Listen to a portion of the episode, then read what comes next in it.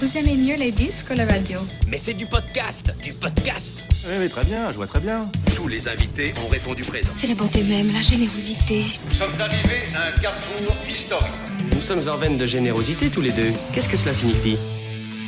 Le Podcaston, c'est le premier rassemblement caritatif des podcasts francophones propulsés par Altrui. Nous vous remercions de soutenir les associations qui seront mises en avant pendant cet événement.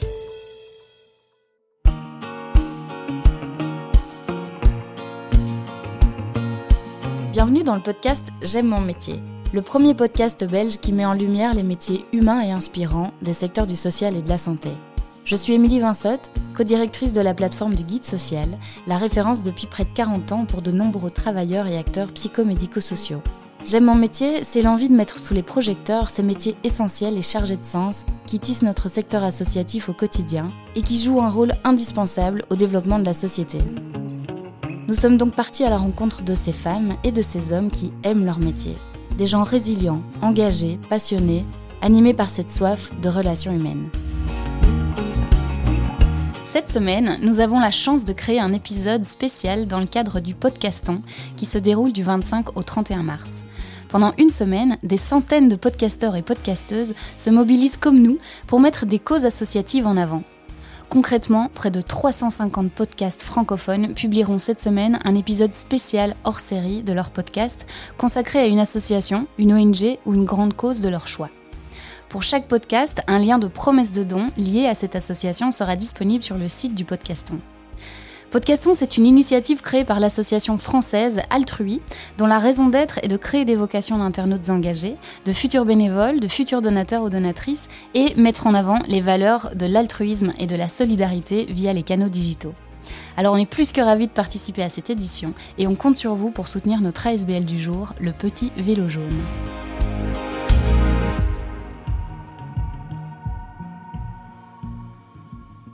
Bonjour Colombe. Bonjour. Comment tu te sens? Bien, très bien, merci. Eh bien, je te propose de te présenter et de nous présenter le métier pour lequel tu es venue aujourd'hui. Euh, donc, je m'appelle Colombe, j'ai 29 ans. Euh, je suis coordinatrice de terrain au Petit Vélo Jaune depuis bientôt trois ans et je viens de Lille, en France. Super. Alors aujourd'hui, c'est un épisode un peu spécial, comme je le disais euh, dans l'introduction, parce qu'on enregistre euh, notre épisode dans le cadre de la semaine du podcaston. Donc cette semaine, il y a environ 350 podcasts francophones qui vont publier un épisode spécial de leur podcast, consacré à une association, une ONG ou une cause de leur choix.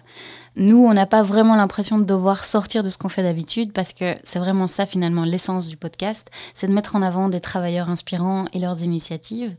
Et l'association Altrui, qui est à l'initiative du podcaston, a pour raison d'être de cultiver l'altruisme comme solution pragmatique aux défis du 21e siècle. Et ça, ça nous parle beaucoup. Ce qui est important à savoir, c'est que euh, le petit vélo jaune aujourd'hui peut récolter des dons via l'initiative du podcaston. Et donc en espérant qu'un maximum d'auditeurs et auditrices euh, iront euh, donner des promesses de dons pour l'association durant cette semaine. On peut le faire jusqu'au 31 mars et c'est sur le site podcaston.org, donc www.podcast et puis hon.org. Et si vous mettez slash j'aime mon métier, vous tomberez directement sur le lien de promesse de don pour le petit vélo jaune. Voilà. Donc c'est une ASBL qu'on suit euh, depuis longtemps, donc ça nous fait plaisir de t'avoir euh, ici aujourd'hui. Euh, le petit vélo jaune, c'est quoi? C'est une ASBL, tu me dis si je ne me trompe pas, qui accompagne des parents isolés socialement, en situation de difficulté et de précarité dès le début de leur aventure familiale, voire même début de la grossesse. Tu vas nous en parler plus longuement après, mais en quelques chiffres, le petit vélo jaune, c'est 10 ans déjà cette année, vous fêtez votre dixième année, sans accompagnement par an, environ 60 bénévoles, euh, plus de 350 accompagnements depuis le début de l'aventure. Et du coup, d'après mon calcul savant, quasi un millier de personnes accompagnées. C'est bien ça? Oui, c'est ça. Euh, en effet, c'est on est hyper content. Euh, bah, déjà, je suis contente d'être là aujourd'hui et on est content parce qu'en effet, on fête nos 10 ans cette année et donc c'est une chouette année. ok, concrètement, quelles sont les missions aujourd'hui du Petit Vélo Jaune? Donc, le petit vélo jaune propose bah, cet accompagnement solidaire de famille. Ça veut dire qu'on accompagne des parents, euh, comme tu disais, qui sont en, situation surtout d'isolement, euh, de fragilité parfois, de précarité parfois, en grande majorité, mais et, de, euh, et des familles monoparentales aussi en grande majorité. On veut les accompagner par l'intermédiaire de bénévoles qu'on appelle coéquipiers, qui vont venir faire équipe avec euh, le parent ou les parents en proposant de venir chez eux, vraiment à domicile, une fois par semaine pendant un an. Et quand ils viennent, c'est sur quelques heures, euh, deux, trois heures, le temps de faire quelque chose avec le parent ou avec les parents. Ça peut être autant boire un café, discuter, euh, prendre du temps, euh, souffler un peu, faire des choses avec les enfants, sortir ensemble, sortir au parc, faire parfois des démarches administratives, cuisiner. Parfois, c'est aussi très, très chouette, des activités qui changent. D'être là, quoi. C'est ça d'être euh, aux côtés d'eux. Tu as des exemples de parcours de vie comme ça euh, qui te reviennent?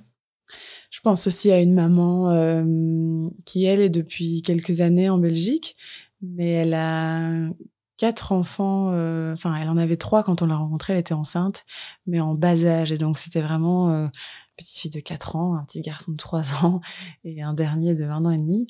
Et elle était enceinte. Et donc, elle se disait mais j'ai un peu de famille ici, j'ai un peu d'amis, mais là je suis juste en fait euh, complètement dépassée et j'ai plus d'énergie pour aller euh, appeler ma famille, appeler mes amis et dire euh, coucou, on n'irait pas boire un café.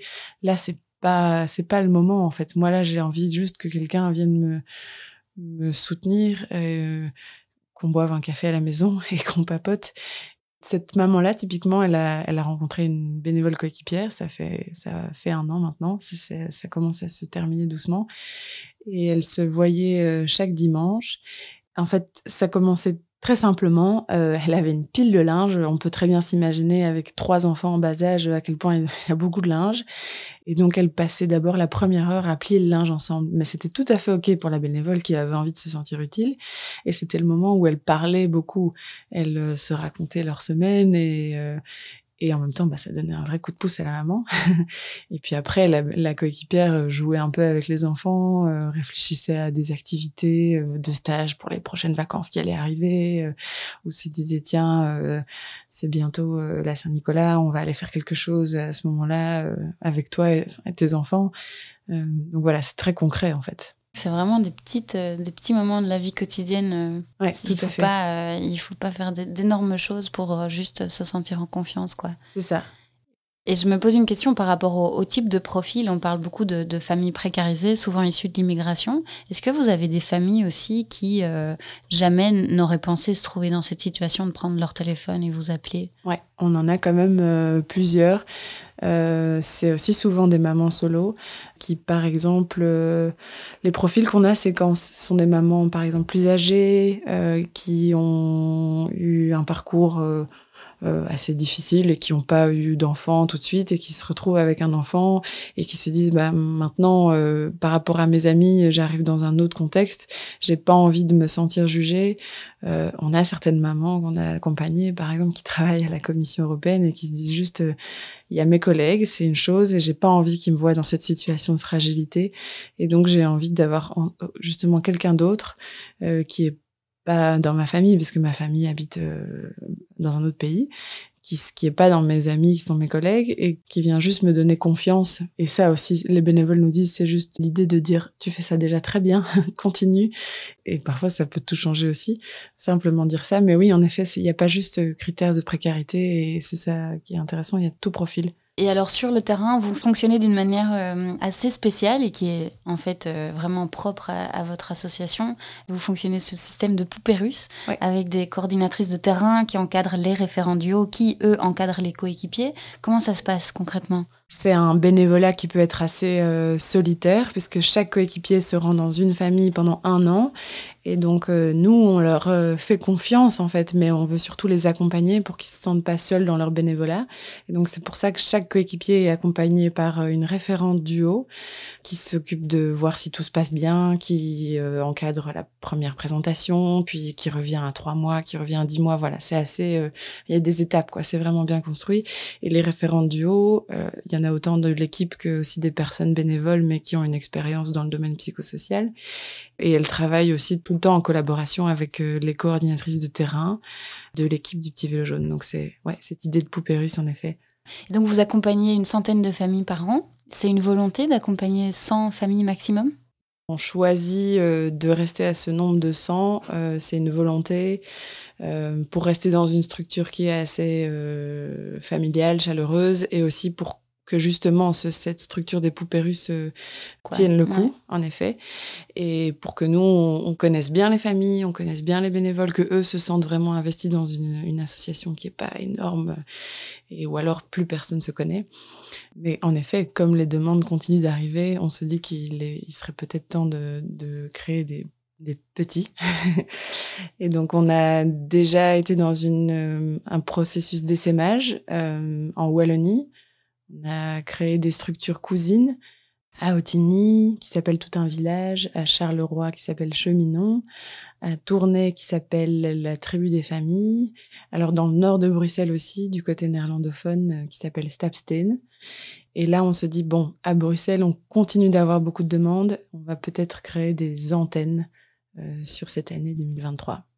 Et alors, au niveau des, des familles que vous accompagnez, j'imagine que la plupart sont donc des, des familles précarisées. Je, je lisais sur le site que 78% des familles étaient en situation de précarité, 68% de mamans solo et 13 mamans enceintes. Ce sont les chiffres de, de 2021, mais j'imagine que ça reste plus ou moins euh, la même chose en termes de, Ouais. de proportion. C'est ça. Ce sont en effet beaucoup des mamans. euh, donc, on n'a pas ce critère-là. Hein, c'est pas que des familles monoparentales, mais ce sont beaucoup des mamans, euh, beaucoup en situation de précarité, en effet. Mais là, euh, ce qu'on constate le plus, c'est l'isolement. Donc, on a parfois du mal à se rendre compte à quel point euh, ces personnes peuvent être isolées. Mais c'est en effet beaucoup des personnes qui sont arrivées il y a quelques années en Belgique et qui ont du coup eu beaucoup de mal à se faire un réseau. Leur famille est à l'étranger, par exemple, ou euh, parfois c'est aussi des personnes euh, belges, mais qui nous disent euh, en fait j'ai vécu beaucoup de ruptures familiales, ou et tout à coup maintenant je me sens vraiment seule. Je lisais aussi qu'il y avait une limite d'âge, que c'était 3 ans, l'âge limite d'accompagner euh, euh, un enfant de maximum 3 ans. Euh, Est-ce que c'est, j'imagine que oui, lié aux, aux 1000 premiers jours d'une vie qui sont les plus, les plus importants d'après ce qu'on lit dans les études, d'après ce que Bernard DeVos nous disait dans un ancien podcast aussi, on en a beaucoup parlé avec lui. Est-ce que tu peux nous expliquer un petit peu du coup cette règle des 3 ans? Pour plusieurs raisons. Euh, la première, en effet, c'est comme tu l'as dit, euh, la littérature et euh, on en parle de plus en plus, en effet, de l'importance de ces 1000 premiers jours et à quel point il, se peut, il peut se passer beaucoup de choses à ce moment-là. On s'est dit aussi qu'il fallait quand même un critère parce que les demandes affluent et continuent d'arriver, donc c'est un peu notre critère. On accompagne aussi des mamans euh, enceintes et donc ça aussi c'est euh, c'est des profils où on se dit que c'est super chouette de les accompagner parce qu'elles vont vivre un moment de transition euh, hyper important. Les fondatrices se sont rendues compte que surtout entre 0 et 3 ans, pouvait se passer beaucoup de choses et justement avoir très peu de réseau à ce moment-là parce que parfois bah il n'y a pas de crèche. Quand on connaît personne, on peut vraiment être très isolé. Maintenant, il peut y avoir euh, des familles avec des, une plus grande fratrie. Ça arrive souvent d'ailleurs, euh, des familles où il y a quatre enfants, et Mm. euh, mais il y a un petit euh, qui est arrivé. Et grâce à qui un accompagnement peut être fait, quoi? C'est ça. Et alors, parlons un peu des bénévoles. Vous avez une soixantaine de, bénévoles. Quels sont leurs profils? Qu'est-ce qu'ils viennent chercher en, en aidant euh, le petit vélo jaune? Ouais, alors les bénévoles, en effet, on en a 60, euh, mais c'est toujours en roulement parce qu'il y en a qui terminent leur accompagnement, qui quittent le petit vélo jaune, parfois qui en prennent un deuxième après, et on recrute sans cesse. Donc ça, c'est euh, aussi notre cœur de métier, c'est d'aller à la rencontre des familles, mais aussi à la rencontre des bénévoles, d'aller toujours euh, euh, en chercher. Il n'y a pas de profil type du tout. On a des coéquipiers euh, et coéquipières, donc hommes, femmes, plus âgés, euh, plus jeunes, euh, pensionnés. euh. C'est ça qui est assez chouette, c'est qu'on ne demande pas de compétences particulières. Il faut pas avoir un vécu dans le, domaine du psychosocial, il faut pas avoir, euh, pas forcément avoir d'enfants. Et c'est ça qui est très riche aussi, c'est que du coup les binômes qui sont créés au Petit Vélo Jaune sont toujours différents parce que les profils des bénévoles sont très différents, les profils des parents aussi. Et donc ça fait toujours une rencontre euh, hyper riche entre tous ces bénévoles, euh, familles. Ce qui est assez intéressant, c'est finalement le profil de bénévole qui n'est pas un profil euh, professionnel, quand on parle de terrain, ben, on le voit encore plus avec, euh, avec l'aventure de J'aime mon métier. Il y a tellement de professionnels sur le terrain. Et là, ce qui est spécifique à ce que vous faites, c'est qu'ils n'ont pas de professionnels en face d'eux.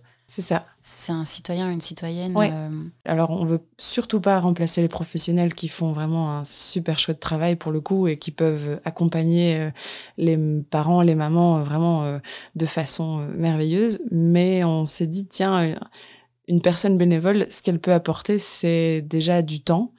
Et donc, c'est pour ça que bah, on dit deux, trois heures. Ça, c'est quelque chose. Demander ça à un professionnel, euh, ce serait merveilleux, mais c'est pas forcément possible.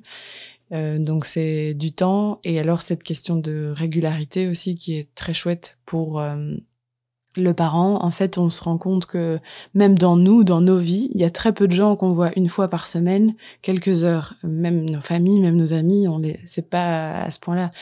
Donc ce lien va se tisser euh, au fur et à mesure des rencontres, euh, par la régularité, par le temps que ces personnes bénévoles peuvent offrir, et c'est ça qui change. Et donc c'est ça qui est intéressant. ce- Ces bénévoles sont pas des professionnels, et c'est ça qu'on veut.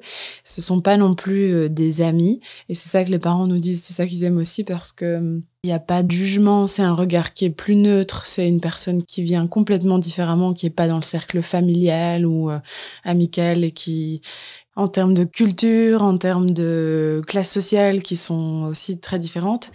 C'est quand même un investissement assez important. Deux, trois heures par semaine, il faut prendre le temps, quoi. J'imagine que c'est pour installer un, un climat de confiance aussi euh, Ouais. avec ces personnes qui sont Ouais. quand même souvent euh, précaires. Ce qui marche bien, c'est qu'on on est aussi sur une notion de flexibilité. Et donc, du coup, les personnes, par exemple, les bénévoles qui travaillent à temps plein, on en a quand même beaucoup, euh, nous disent, bah, en fait, je suis disponible de temps en temps le soir et de temps en temps le week-end. Est-ce que je peux? Et alors, oui, avec plaisir, euh, allez-y une fois à 18h pour quelques heures et faire euh, le bain des enfants ou aider à cuisiner. Et le lendemain, enfin, la semaine suivante, euh, aller au parc euh, avec les enfants. Enfin, C'est voilà. flexible, c'est assez flexible, en effet. Et alors, parlons du, du nerf de la guerre euh, du petit vélo jaune, c'est le financement, évidemment, comme la plupart des ASBL. Vous êtes une ASBL super dynamique euh, en termes de com, en termes de financement. Je vois quand même beaucoup de choses passer, des, des concours que vous avez remportés. Vous n'avez pas de financement structurel, euh, donc pas de subsides récurrents. Comment vous fonctionnez? En effet, on n'a toujours pas de subventions qui sont euh, pérennes. Euh, c'est quelque chose qui est pas forcément rassurant et qui, bah, du coup, qui est assez challengeant aussi. On doit sans cesse aller rechercher euh, des fonds, aller frapper aux portes. un peu à toutes les portes finalement. Donc on va autant chercher, bah oui, quand même à la, à la région. oui, il y a eu ces euh, prix de lutte contre la pauvreté qui étaient au niveau fédéral. On est quand même bien soutenu par euh, des fonds privés aussi, des fondations. C'est ça qui nous aide. Mais c'est ce qui fait qu'en effet, on doit sans cesse se montrer, si je puis dire, euh, montrer qu'on est dynamique, montrer qu'on fournit un, un boulot de qualité et que nos bénévoles sont bien encadrés. Ça, il faut toujours euh, rassurer. C'est ça qui est aussi un gros challenge dans nos, dans notre euh, cœur de métier c'est de montrer qu'on peut nous faire confiance. Parce qu'il y a cette structure d'encadrement des bénévoles c'est pas juste des bénévoles qui sont lâchés euh, et on se dit tiens ça va être super euh, ce sera une rencontre entre des, personnes. Euh, et donc ouais c'est un gros travail. Il y a quand même deux personnes dans l'équipe on est huit dans l'équipe mais il y a deux personnes qui sont en charge de ça d'aller chercher des fonds. Ça demande du temps. J'imagine. Et est-ce que vous avez d'autres besoins que le financement? De bénévoles, sans cesse. C'est pour ça qu'on fait aussi attention à notre communication et qu'on veut être présent dans Bruxelles parce que, bah parce que comme je disais, ouais, les demandes de, famille euh, affluent et on a besoin de, de personnes bénévoles et on est convaincu de la richesse du projet et de à quel point ça peut aussi apporter euh, aux bénévoles. C'est ça qui est intéressant, je trouve, c'est de montrer. Enfin, en tout cas, moi, en tant que coordinatrice de terrain, je me rends compte. euh, J'accompagne autant les familles que les bénévoles, du coup. Et je vois à quel point euh, ça fait du bien aussi euh, aux coéquipiers et coéquipières. C'est des choses qui font du bien. Et donc, euh, on, on continue de le dire. Le vélo jaune a déjà prouvé depuis dix ans son utilité.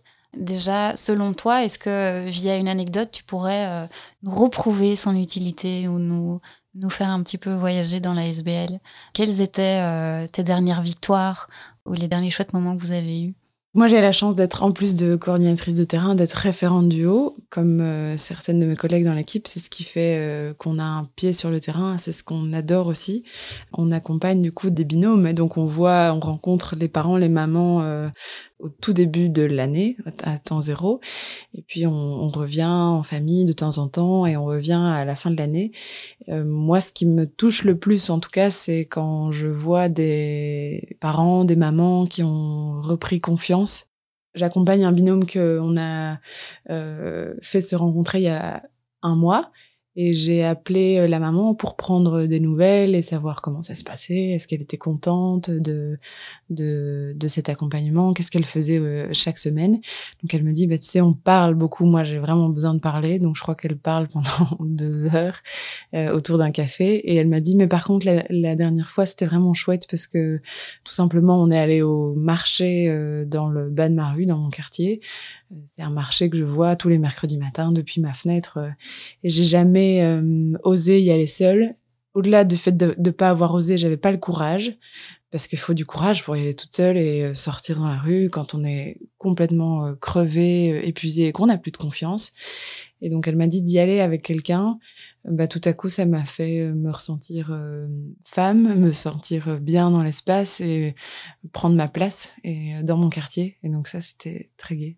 Maintenant, si les auditeurs et auditrices n'ont toujours pas compris pourquoi il fallait euh, vous soutenir, euh, on peut clôturer cette première partie en redisant peut-être ce serait quoi un monde sans le petit vélo jaune? Pourquoi est-ce que c'est indispensable de continuer à vous soutenir financièrement? Un monde sans le petit vélo jaune, euh, ce serait pour moi un peu moins de solidarité déjà, parce que c'est ça qui, qui marche bien, c'est cette rencontre euh, entre deux mondes, entre une personne qui a envie d'être soutenue et une personne qui a envie de soutenir un moment dans sa vie.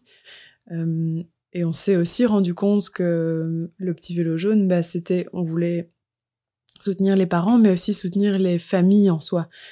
C'est ce qui fait qu'elles vont être, en effet, bah, comme je disais, plus en confiance, mais alors passer plus de, de temps euh, qualitatif avec leurs enfants, avoir un peu plus de courage, euh, retrouver aussi confiance en euh, en leur entourage ou en l'administration belge parfois. donc c'est c'est tout ça. C'est les aider à prendre un bon départ aussi avec des enfants qui, eux, ont besoin d'un bon départ aussi. et, tout à fait. Et leur apporter peut-être des outils, déjà un soutien, une écoute qui leur permettent de peut-être mieux démarrer dans la vie Ouais, le petit vélo jaune, c'est vrai qu'on l'a pas encore dit, mais c'est l'idée de, comme l'apprenti cycliste, euh, de se mettre euh, aux côtés d'eux. Et donc, euh, le parent reste vraiment au guidon de sa vie. Ça, c'est hyper important pour nous. On veut être là pour respecter ses choix, ses envies, son rythme de vie. Mais le coéquipier ou la coéquipière vient donner ce petit élan, ce petit coup de pouce euh, qui permet en effet de pas peut-être euh, tomber ou euh, voilà. Mais cette Avancer, idée, de... ouais, c'est ça, Mhm. de rouler.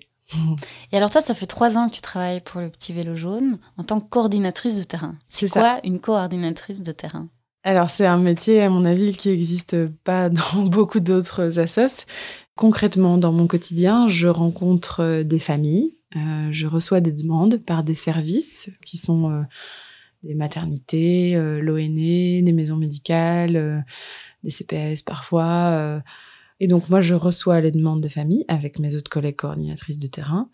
Euh, on va à la rencontre de ces familles, on recrute aussi des bénévoles et donc on rencontre les bénévoles, on a tout un processus de recrutement. Et de, de matching alors entre Ouais. un profil et une famille? Chaque semaine, on a une réunion matching en effet, où on, en fonction du quartier, des disponibilités, des caractères, des profils, on essaye de créer ces binômes. euh, vraiment, on, en forme chaque semaine, c'est ça qui est chouette.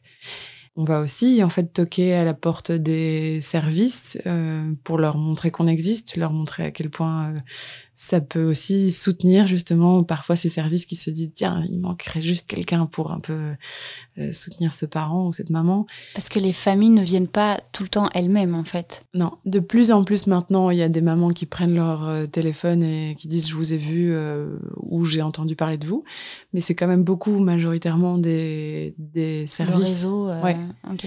Et c'est ça aussi, notre, du coup, notre boulot, c'est de continuer à se faire connaître, montrer à quel point euh, ça peut être intéressant pour eux, pour accompagner euh, des mamans. Par exemple, en maternité, euh, les, demandes qu'on a, c'est bah, une maman qui vient d'accoucher et qui nous dit qu'elle qu'elle n'a pas envie de rentrer de chez, chez elle parce qu'en fait, elle est terrorisée d'être tout simplement toute seule.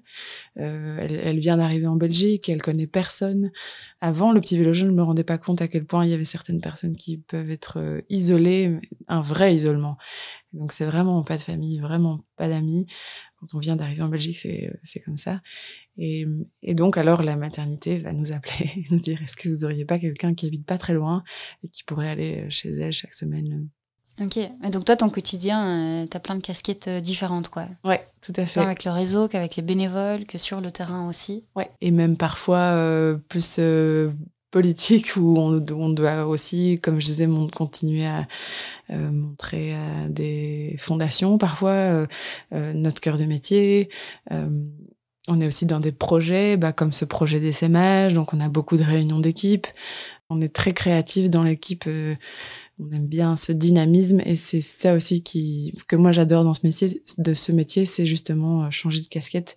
Et donc il y a certaines journées où je vais euh, aller rencontrer une maman et puis rencontrer un bénévole ensuite et puis aller devoir présenter le projet à une, fondation. Donc tout à coup tu changes d'interlocuteur. Et tu as toujours voulu t'engager dans le secteur associatif au niveau professionnel?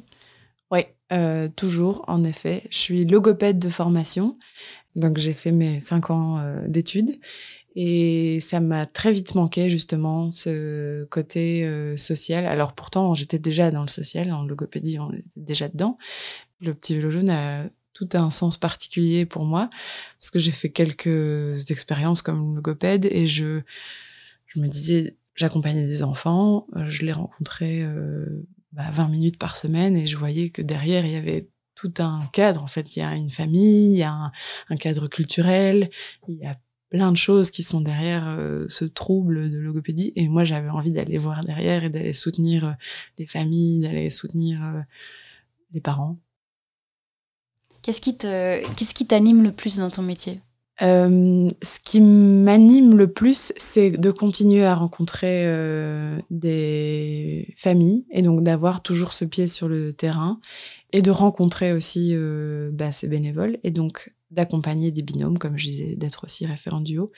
En fait, en allant sur le terrain, on continue de comprendre vraiment pourquoi ce projet a du sens et euh, ça me recentre à chaque fois. Je me dis, ok, là, ce qui est intéressant, c'est que j'habite à Bruxelles et donc parfois je vais rencontrer même des mamans qui sont tout près de chez moi. Je me dis, ça, c'est un, autre euh, vécu. En fait, c'est parfois assez confrontant.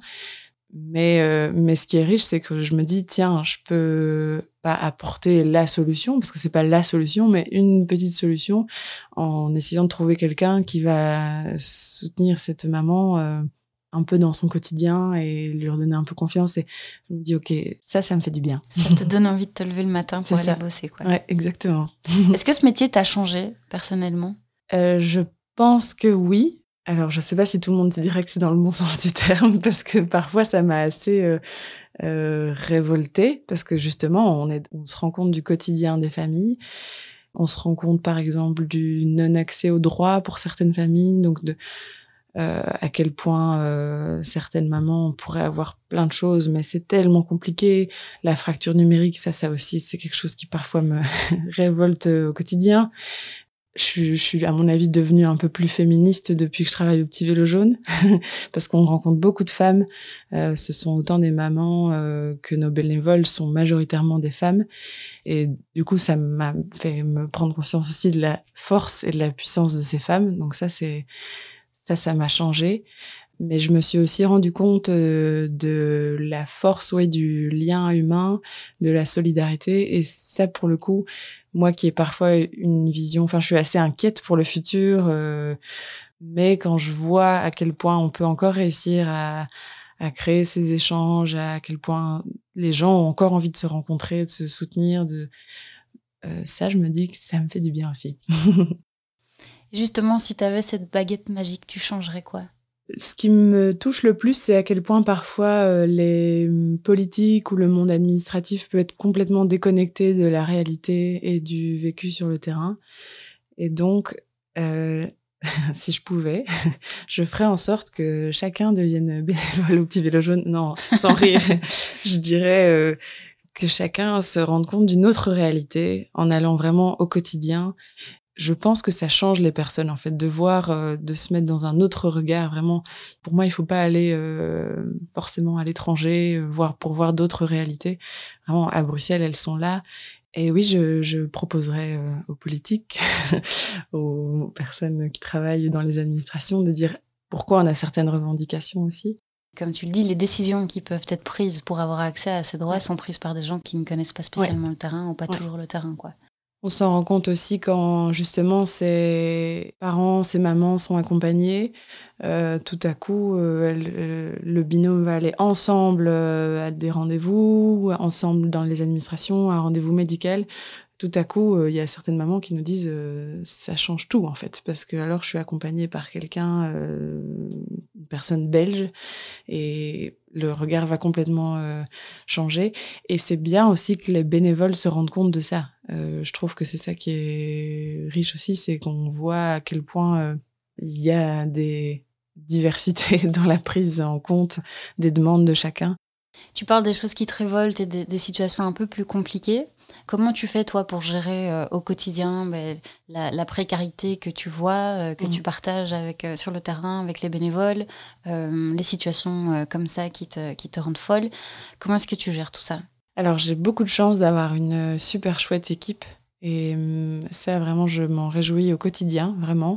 Ça, c'est aussi ce qui me fait me lever le matin, c'est d'aller rejoindre mes collègues. Donc ça, j'ai vraiment de la chance. Euh, parce qu'on a des moments euh, assez forts où on peut très vite déposer et on travaille toujours à plusieurs en binôme euh, souvent sur des situations ou sur des accompagnements ou même sur des projets, on est à plusieurs. Et donc, il y en a toujours une qui va venir euh, soutenir euh, l'autre ou, réfléchir ensemble, ça peut tout changer. C'est aussi parfois juste déposer. Euh, et sur nos temps de midi, on raconte quand on est allé rencontrer une maman et qu'elle était dans un minuscule appartement et bah, de pouvoir juste simplement le dire et d'avoir des collègues qui écoutent et qui vont après, on va chercher ensemble des solutions. ça, c'est très bénéfique pour moi. Et alors ta fonction, c'est une fonction un peu particulière, comme tu disais, euh, tu sais pas combien de coordinatrices de terrain font exactement le même travail que le tien, a priori pas d'autres en dehors du petit vélo jaune. Par contre, est-ce que tu aurais quand même des conseils aux, personnes qui ont envie de s'engager dans le secteur associatif, que ce soit en tant que coordinatrice de terrain dans d'autres assos? Quels seraient les conseils en matière de, euh, formation, de personnalité, de qualité, de défaut ou de, manière finalement de s'engager dans le secteur? Quels seraient tes conseils? La créativité, c'est important dans le social. Je trouve que justement, pour pas vite baisser les bras, c'est de pas euh, oublier de rêver. Et donc ça, moi, j'aime beaucoup au Petit Vélo Jaune, c'est cette possibilité qu'on a de toujours euh, lâcher des idées, de pas être euh, directement cassé. Et donc, j'aime bien quand on a des boulots où on nous laisse nous exprimer nos rêves, justement pour une société meilleure. Hum, la créativité pour moi c'est important. Euh, l'équipe en effet, de trouver une équipe où on s'y sent bien, où on se sent euh, euh, pas non plus jugé, bien encadré, ça c'est important pour moi. Et alors d'avoir une vie personnelle active, ça m'aide aussi à justement bah, être en forme, me sentir bien. Et c'est ce qui fait qu'après je suis prête à recevoir parfois des demandes compliquées à gérer, des situations lourdes qui sont difficiles à entendre, mais euh, voilà, j'essaie de me protéger en ayant une, vie à côté, en ayant des activités perso qui me font du bien. Quels sont les, traits de personnalité d'une fonction comme la tienne? Savoir être, à mon avis, un peu un caméléon, savoir assez vite changer de, ouais, de casquette durant la journée. Parfois, on est vraiment dans l'écoute euh, d'une famille, de ses questionnements, ses problématiques. Parfois, on est dans le un peu le coaching d'un bénévole ou d'une bénévole parce que c'est un engagement sur un an et donc nous on doit être là pour aussi les les motiver, les faire se sentir partie d'une équipe et et puis parfois c'est aussi prendre la parole pour raconter le petit vélo jaune comme aujourd'hui donc il faut aussi savoir raconter son projet, savoir prendre la parole, c'est faire preuve oui de flexibilité, d'adaptabilité. Cet épisode un peu spécial dans le cadre du podcaston, mais ça va pas m'empêcher de te demander quand même si tu aimes ton métier et si, euh, en voyant euh, ton parcours depuis ces trois dernières années, tu aurais euh, changé quelque chose ou fait les choses autrement. Non, j'adore mon métier et j'aurais pas fait autrement. Je, je pense pas. Non, non, j'ai rien à dire là-dessus. je suis très bien. Tant mieux. Eh ben, on va terminer avec la, la, question que je pose à tout le monde. Et si tu as un livre, un film, euh, une œuvre euh, littéraire, euh, cinématographique à nous partager qui nous permettrait de prendre le temps de, de comprendre le milieu dans lequel tu travailles, ce serait quoi?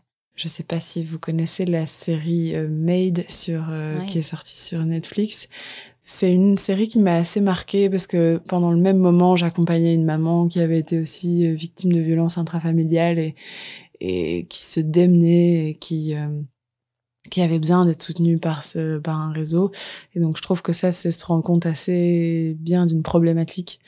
Euh, dans le même genre il y a le livre les impatientes où c'est aussi des, des, femmes, mais là c'est plutôt du côté euh, euh, de la Guinée, du Congo, et ça c'est aussi beaucoup de femmes qu'on accompagne, et c'est savoir euh, qu'est-ce qu'elles vivent là-bas, euh, pourquoi elles arrivent en Belgique.